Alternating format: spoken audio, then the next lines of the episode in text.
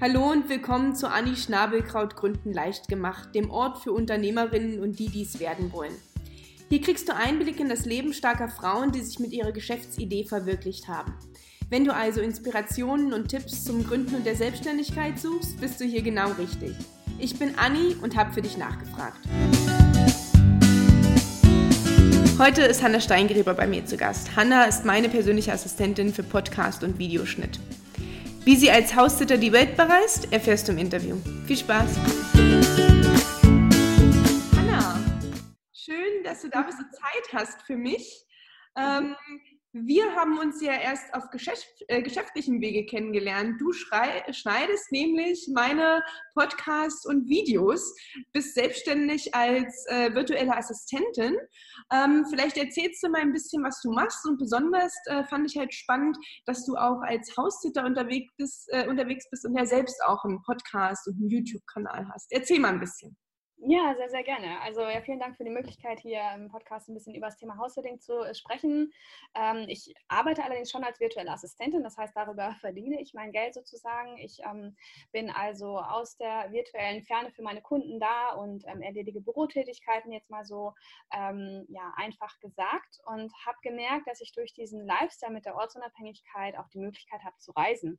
Und dann überlegt, ja, wie möchtest du denn reisen? Dann möchtest du irgendwie ähm, schnell reisen, langsam reisen, wo möchtest du hin? Und ich habe dann gemerkt, ich möchte eigentlich sowas wie ein Zuhause haben mhm. und länger wo sein und wirklich ähm, ja, die Möglichkeit haben, auch ähm, die Kultur, die Menschen vor Ort kennenzulernen. Und ähm, ja, dann bin ich irgendwie aufs House-Sitting gekommen. Also man hört es hier und da und ich habe es mir genauer angeguckt und habe dann für mich gemerkt, dass es eine Möglichkeit ist, äh, länger wo zu sein, sich um die Haustiere kümmern zu können, wirklich eine Art Zuhause zu haben und dass das wirklich äh, gerade sehr, sehr passend ist. Ja.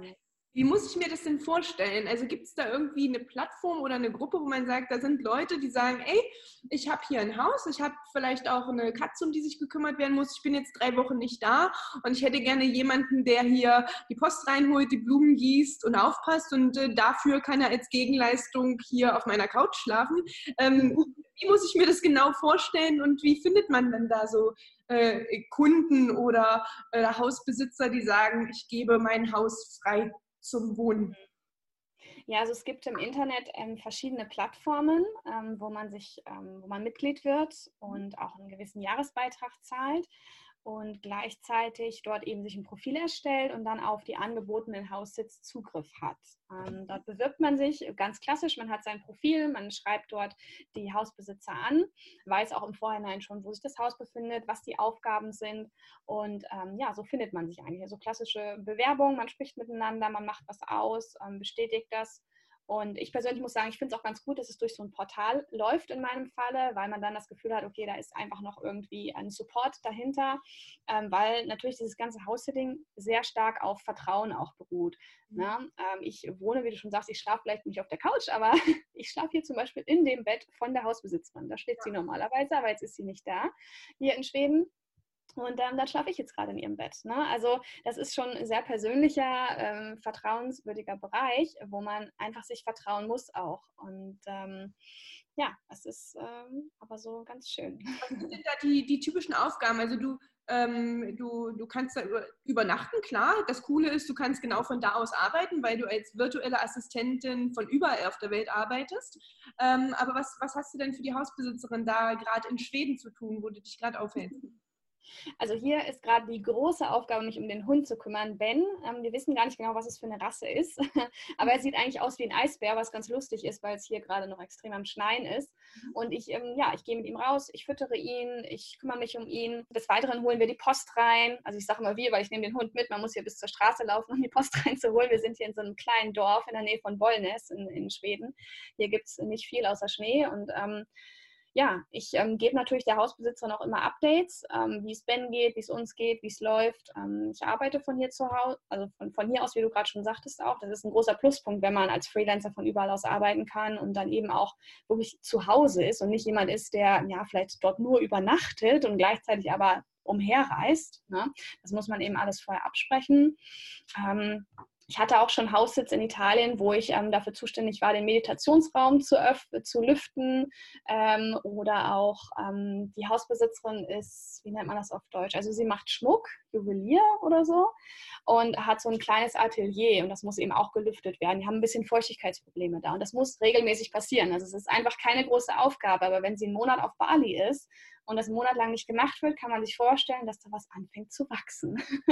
und da kann eben sowas auch eine Aufgabe sein. Da waren keine Haustiere, aber ich hatte noch ein, zwei Pflanzen zu gießen und war eben vor Ort einfach zu Hause, habe auch die Post reingeholt. Das sind eigentlich recht einfache Sachen. Vielleicht gibt es auch was im Garten zu tun. Jetzt haben wir hier Winter, hier gibt es gerade nichts zu tun ja, das sind so die Aufgaben. Echt eigentlich eine coole Sache. Ich habe ähm, hab das durch dich das erste Mal gesehen, habe gedacht, ey, voll cool, gerade wenn man ungebunden ist, von überall aus arbeiten kann, einfach in den Flieger setzen, solange es irgendwie in der gleichen Zeitzone ist, wie die, äh, da wo die Kunden sind, ne, ist es auch äh, gut machbar vom, vom Schlafzeitrhythmus und dann wirklich woanders zu Hause sein, äh, die Leute dort unterstützen mit den kleinen Aufgaben, aber im Prinzip da dann for free zu wohnen ne? und so das äh, digitale Nomadenleben äh, ne? zu, ähm, zu leben. Wo bist du denn in Deutschland zu Hause eigentlich?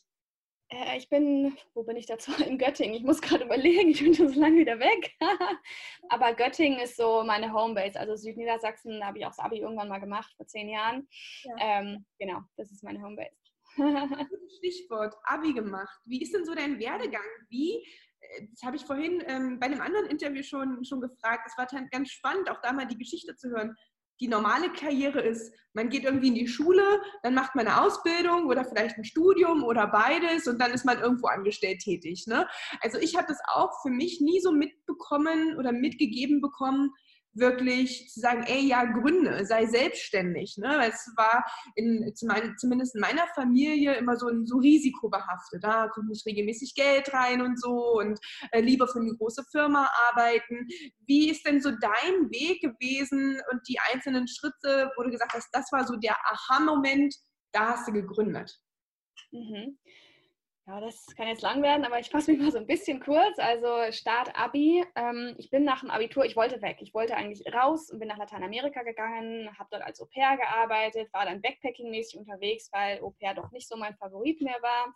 Da bin ich eigentlich das erste Mal unterwegs gewesen und ähm, habe gereist und habe ehrlich gesagt schon davon gehört, dass man auch von online aus irgendwie arbeiten kann. Aber ich habe gedacht, das machen nur Softwareentwickler und das ist nicht mein Bereich.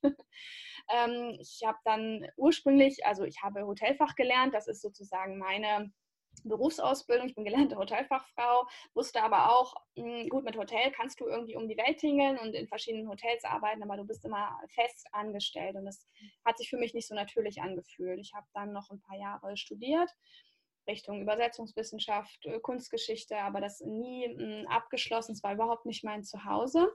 Und eigentlich ist es interessant, wenn wir jetzt mal uns den Sommer 2016 angucken. Also da sind ein paar Dinge echt passiert im Leben, die wahrscheinlich echt auch das schon so vorbereitet haben.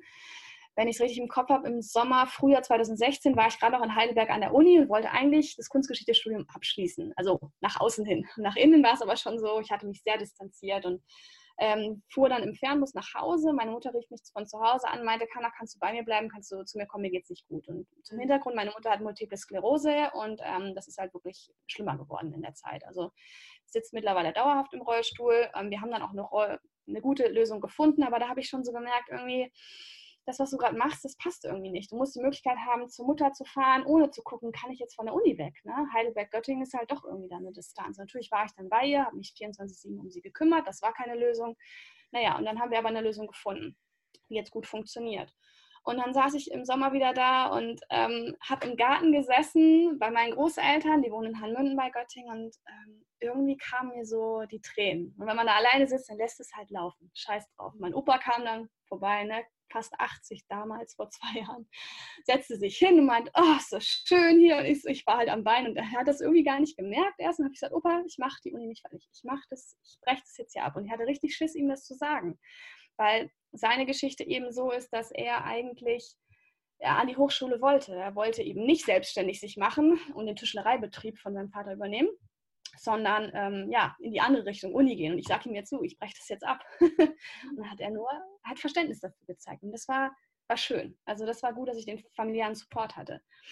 Naja, und dann bin ich aber noch neun Monate auf Mallorca gewesen, äh, wollte also wieder raus, ne, wieder dieses, ah, jetzt okay, was abgebrochen, wieder raus und weg und habe mir da einen Job gesucht in einem Coworking Space. Ah. So, und wer Freelancer ist, kennt Coworking Spaces als Kunde. Und ich habe dann da in der Rezeption gesessen und hatte halt, ähm, ja, mit den Leuten zu tun, die irgendwie ein Online-Business haben, die Coaches sind oder die irgendwie Marketingberater sind oder irgendwelche Freelancer oder Softwareentwickler sind oder, oder ich weiß nicht, was sie machen, aber sie arbeiten irgendwie ortsunabhängig. Und fand diesen Lifestyle so cool, den Laptop aufzuklappen und zu arbeiten. Und ich habe da so viel gelernt ähm, an Office-Zeugs, ähm, habe auch im Projektmanagement dann für einen Kunden von uns gearbeitet, der ein Büro gemietet hat, ein festes, also ein abgeschlossenes Büro für sich.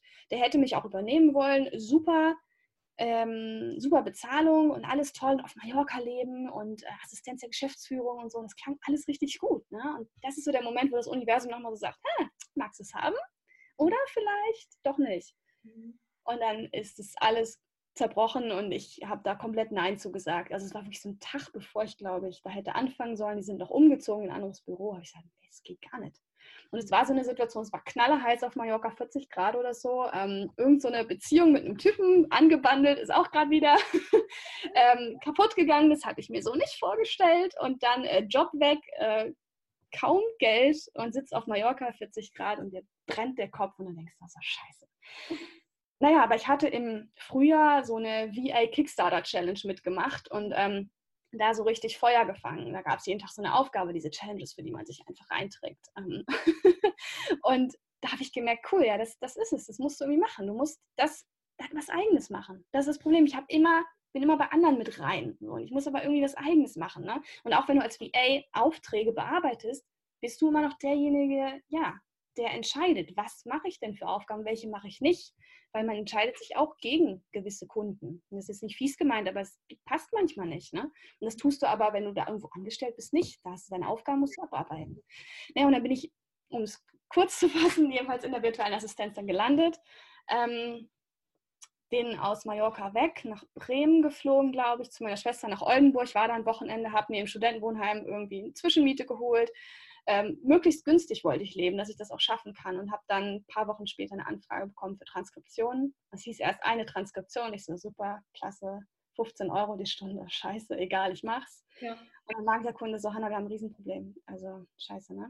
Ähm, sind jetzt halt irgendwie sechs Transkriptionen, ich glaube fünf oder sechs waren es. Und dann hatte ich gleich viel Arbeit auf einmal zu tun, habe transkribiert wie eine Wilde. Also wer das macht, der weiß, dass man dann durch ist. Aber das war schön und das ist jetzt einer meiner längsten Kunden, der erste Kunde und wir sind immer, ich habe jetzt, ähm, ja, ist ein Großkunde geworden, das ist ganz toll. Mhm. Ähm, ja, und das ist so die ganze Story. Ähm, ich hoffe, ich habe dir nicht zu detailliert irgendwie erzählt. Nee, total super. Ähm, weil ich glaube, auch das ist ja das, das, ist ja das Spannende dahinter. Ne? Ähm, Geschäftsmodelle, da gibt es ähnliche. Ne? Ich habe auch die Saskia im Interview, die, die mich auf dich erstmal gebracht hat, die auch als virtuelle Assistenz jetzt gerade angefangen hat. Du machst das schon eine Weile, aber die Beweggründe dahinter sind immer andere und auch wie man startet. Also die Saskia ist aus der äh, quasi aus, dem, aus der Elternzeit heraus gestartet, ne? hat sich ähm, artig hingesetzt, hat ihren Businessplan geschrieben. Bei dir äh, du bist da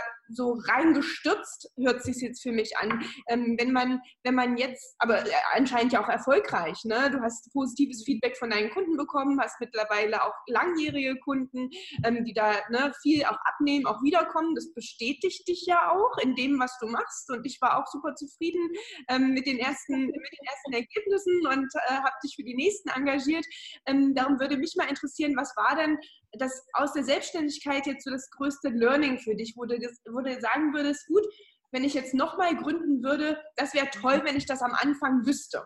Ne, denn ich mache mich ja als Gründungsberaterin ähm, selbstständig und habe auch vorher als Unternehmensberaterin und in anderen äh, großen Firmen gearbeitet für die Dritten. Ähm, äh, mein Herz schlägt halt eher für die Frauen wie du und ich, die, die ihre eigene Leidenschaft äh, verwirklichen wollen oder vielleicht doch ein bisschen unabhängiger sein wollen und denen es genauso geht wie dir. Ähm, was würdest du denen dann raten an meiner Stelle? Hm, das waren jetzt zwei Fragen, oder? Ja, also einmal. genau, was, was du den Frauen raten würdest, die gründen mhm. und was dir geholfen hätte, ähm, mhm. Wissen am Anfang deiner Gründung, was du dann später erst. Ähm, was ich später gelernt habe. Also was ich auch immer noch am Lernen bin, sind diese ganzen Bürokratiesachen, ähm, die auch zu optimieren, die irgendwie zu automatisieren, ähm, da möglichst nicht viel mit am Hut zu haben. Ähm, ja, und vielleicht, was mir auch geholfen hätte, eventuell wäre, dass ich mir, das habe ich aber selber einfach auch vercheckt, mir rauszusuchen, wie kann ich mich denn finanziell vielleicht besser aufstellen. Also klar, man kann von Rücklagen leben, aber es gibt sicher auch irgendwelche Gründungszuschüsse. Also das ist zum Beispiel für mich so ein dunkles Loch, da habe ich gar keine Ahnung von, weil ich einfach so, es sieht nach außen ein bisschen Hals über Kopf reingegangen bin, aber ich bin so ein Mensch, ich brauche eben ja mehr Abenteuer als vielleicht die Sicherheit.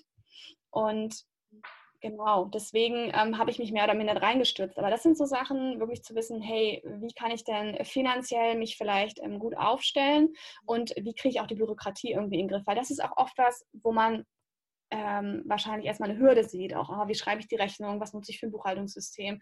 Äh, brauche ich einen Steuerberater? Welchen, wo finde ich einen guten Steuerberater? Solche Sachen einfach.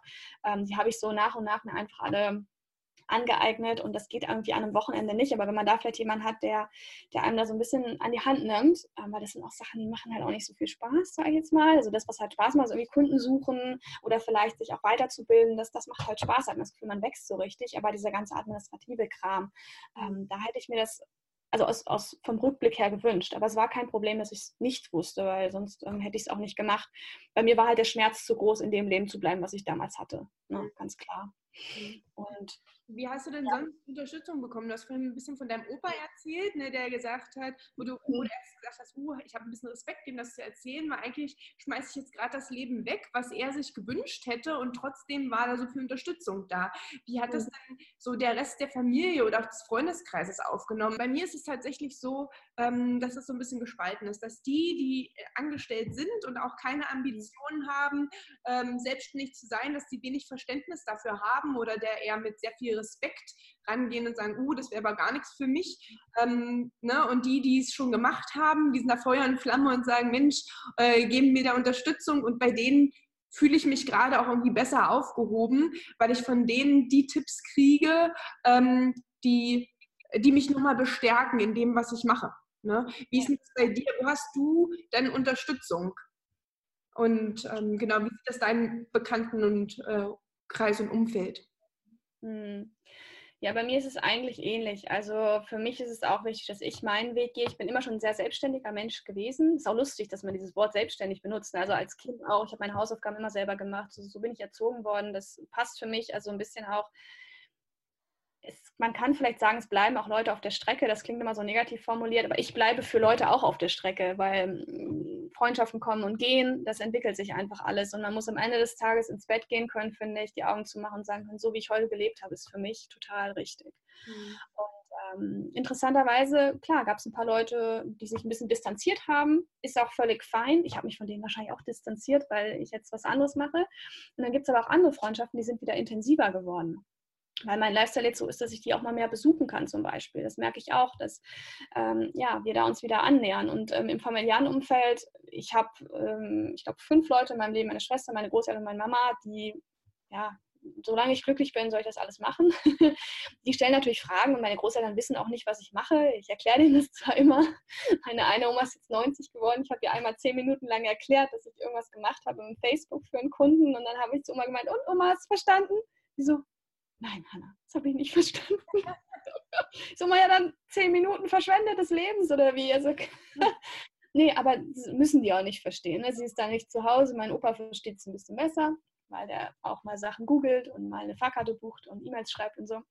Also die sehen, dass ich glücklicher bin. Die haben ja beobachtet, wie es mir vorher ging. Und ähm, ja, sind alle sehr, reflektieren alle sehr. Und ich finde, was ich auch als Tipp geben kann, hier hören ja auch Leute zu, ähm, ist immer so, dass man das auch sagen soll, dass es einem damit gut geht. Das ist ganz wichtig, weil sonst bilden die sich eine Meinung und hören, oh, selbstständig, selbst und das ist ja alles nicht so. Die haben eine Meinung, aber wenn du sagst, mir geht's gut damit, dann ist es super. Das, die Erfahrung habe ich das erste Mal gemacht, ich ernähre mich vegan. Und ich habe irgendwann gemerkt, du darfst nicht sagen, dass vegan gut ist, weil das ist irgendwie dogmatisch und missionärmäßig. Und so ist es mit der Selbstständigkeit auch. Du musst einfach sagen, hey, ich bin selbstständig und mir geht's gut damit. Das ist genau das Richtige für mich. Das mhm. vorher war nichts mit der Uni.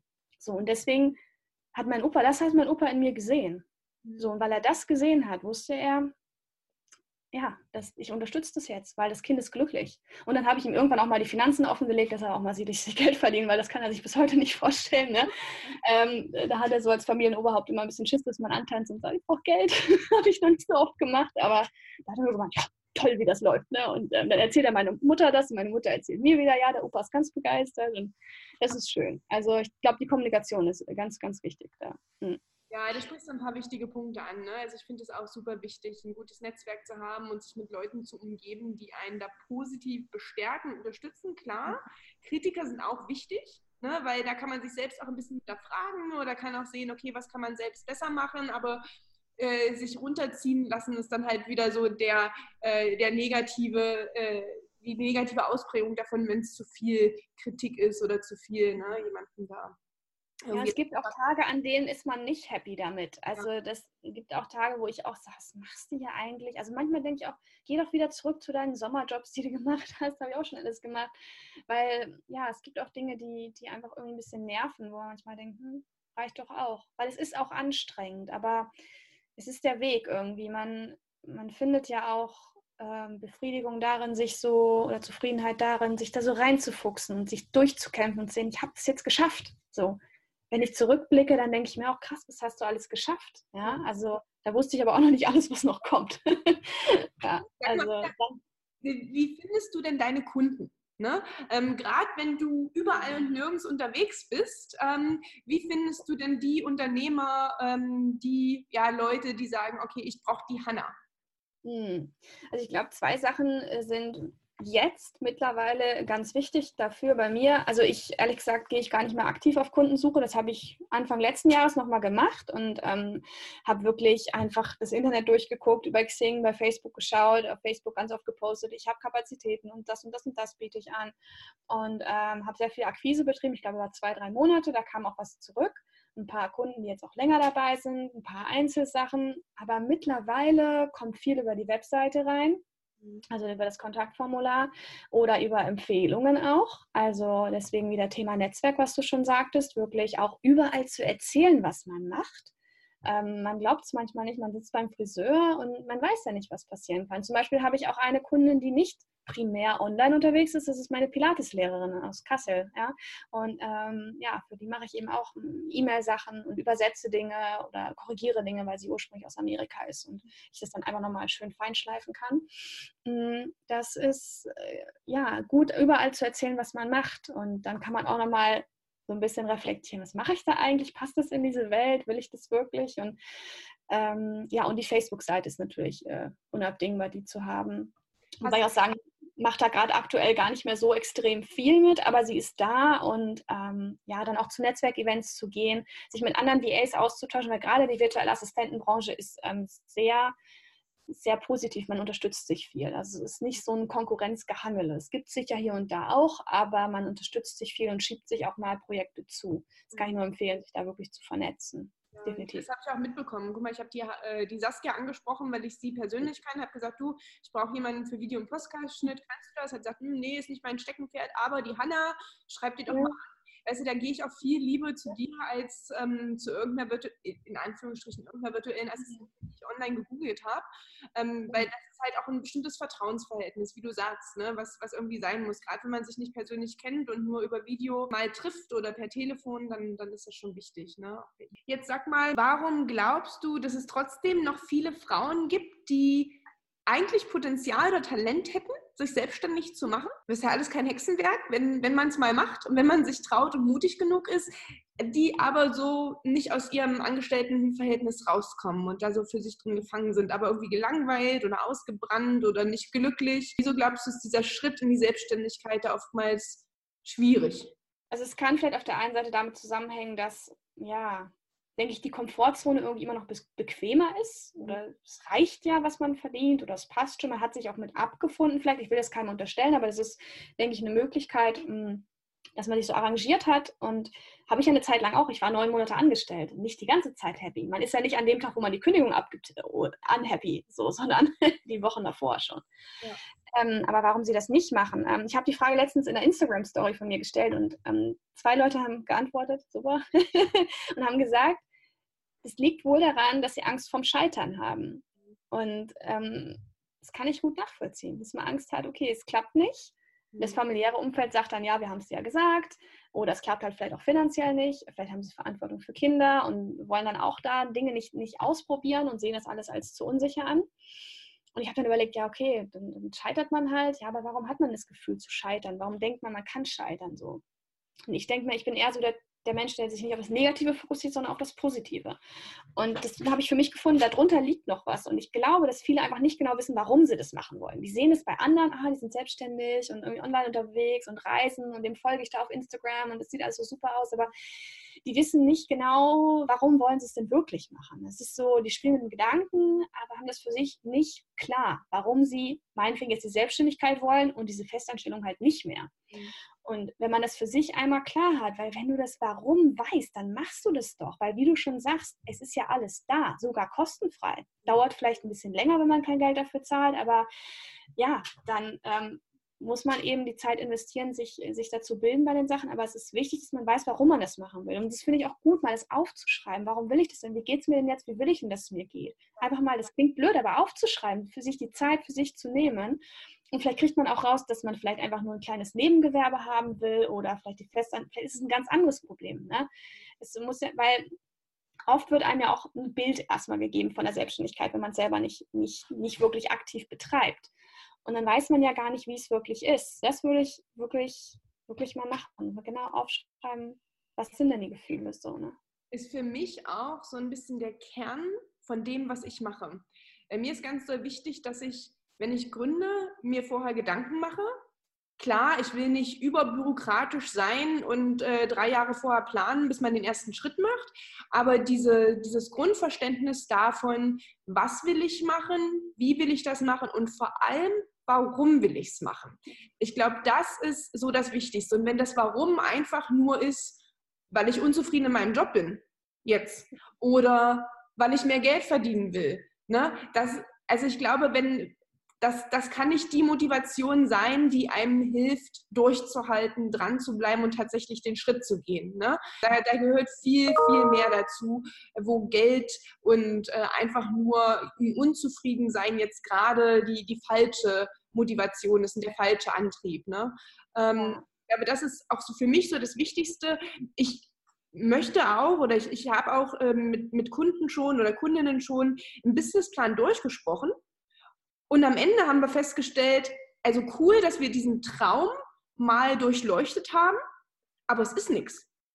Ne? Es wird vielleicht ein Hobby oder es wird irgendwie was anderes, aber so hat man den oder diejenige vielleicht bewahrt vor einer riesengroßen Investition, vor wirklich einem Scheitern und sich dann schlecht fühlen. Aber wenn man es wirklich mal durchdenkt und wie du richtig sagst, aufschreibt, Ne? Mhm. Und sich das auch nochmal durchliest im Nachhinein oder mal anderen erzählt, wie du sagst, Netzwerken, den anderen erzählst, was will ich machen, wie will ich das machen. Manchmal hat man in sich so eine Idee und denkt sich, ja, das ist das nächste Riesenbusiness und dann erzählst du 20 Menschen davon und die gucken dich alle schief an.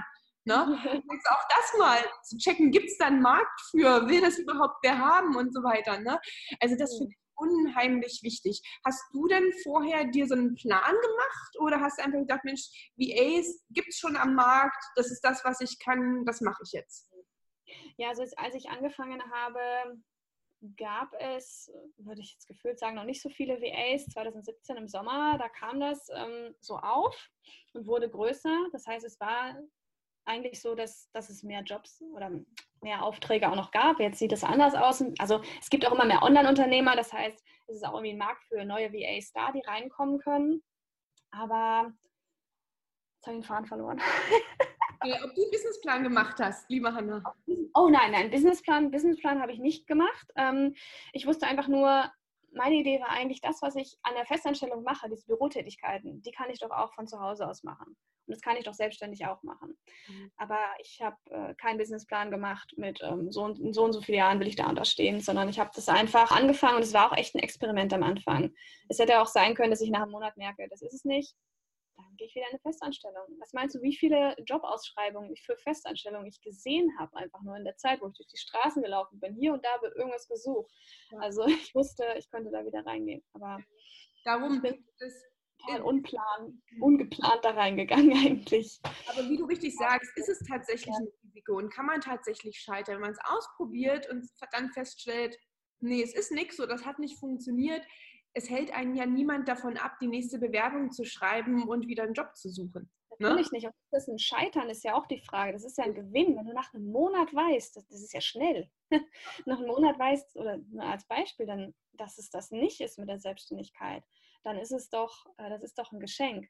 Und was ich vorhin noch sagen wollte, ich finde es total wichtig, das Warum für die Selbstständigkeit zu kennen und nicht das Warum gegen die Festanstellung. Weil warum gegen die Festanstellung? Klar, scheiß Chef und so weiter, da, da gibt es eine lange, lange Liste. Okay, dann weißt du, das ist alles scheiße, dann mach das raus aus deinem Leben. Aber wie verdienst du dein Geld? Also du brauchst ein Warum für mhm. den Beruf, den du machst. Und das rauszufinden, ist eben einfach die Aufgabe. Um das auch, das finde ich auch schön, so ein bisschen positiv ähm, abzuschließen, das Interview.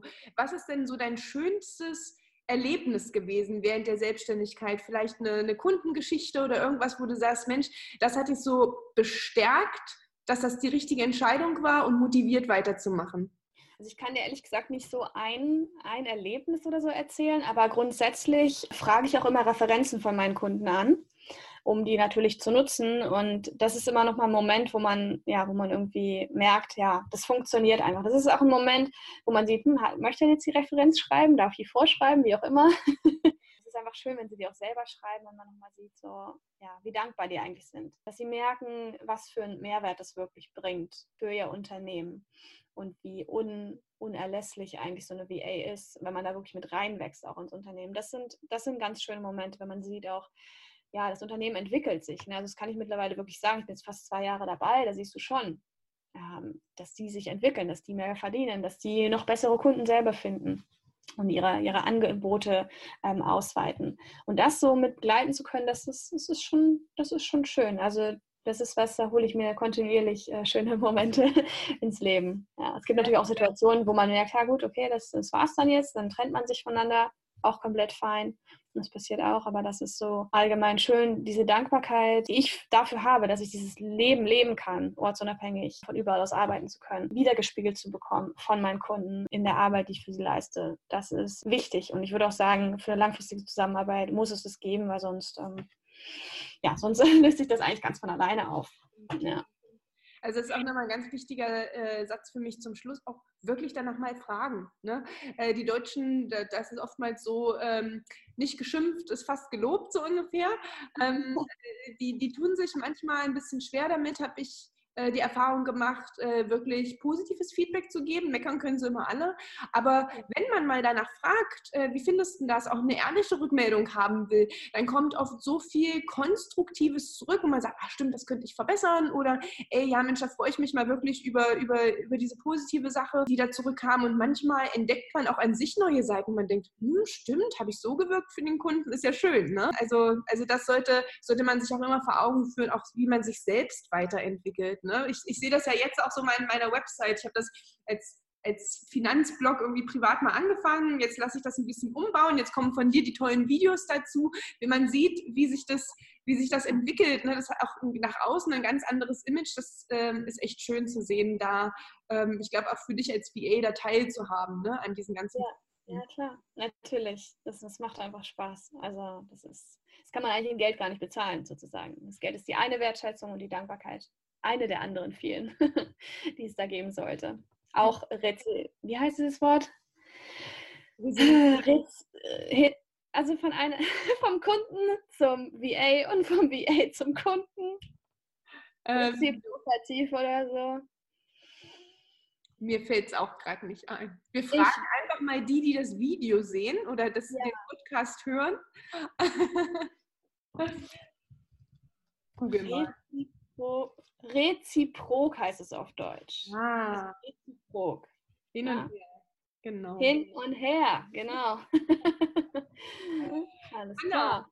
Cool. Wir haben was gelernt zum Schluss und auch ganz viele spannende Eindrücke von dir, deinem House-Sitting und dem VA-Dasein gewonnen. Vielen, vielen Dank, dass du so offen warst und das Gespräch geführt hast mit mir. Ich wünsche dir noch ganz viel Spaß in Schweden. Ähm, wir tun uns ja sowieso regelmäßig, auch für die nächsten Podcasts und YouTube-Videos. Ich wünsche dir eine schöne Woche und bis bald. Danke, Anne. Hat mich gefreut. Ciao. Gut. Und dann. Ich hoffe, dir hat die heutige Folge gefallen. Wenn dem so ist, dann abonniere mich doch und unterstütze mich mit einer Bewertung, damit auch andere starke Frauen den Kanal finden. Damit du nichts verpasst, gibt es auf meiner Website einen kostenlosen Newsletter. Eine kleine Bitte hätte ich zum Schluss. Damit ich den Kanal langfristig betreiben kann, würde ich mich über deine Hilfe freuen. Ich nehme am Amazon Partnerprogramm teil. Wenn du also das nächste Mal dort was bestellst, dann nutzt doch einfach meinen Partnerlink. Der ist für dich vollkommen kostenfrei und ich erhalte eine kleine Provision, mit der ich den Kanal finanziere. Vielen lieben Dank also schon mal vorab. Alle relevanten Links und Infos zur heutigen Sendung findest du in den Show Notes.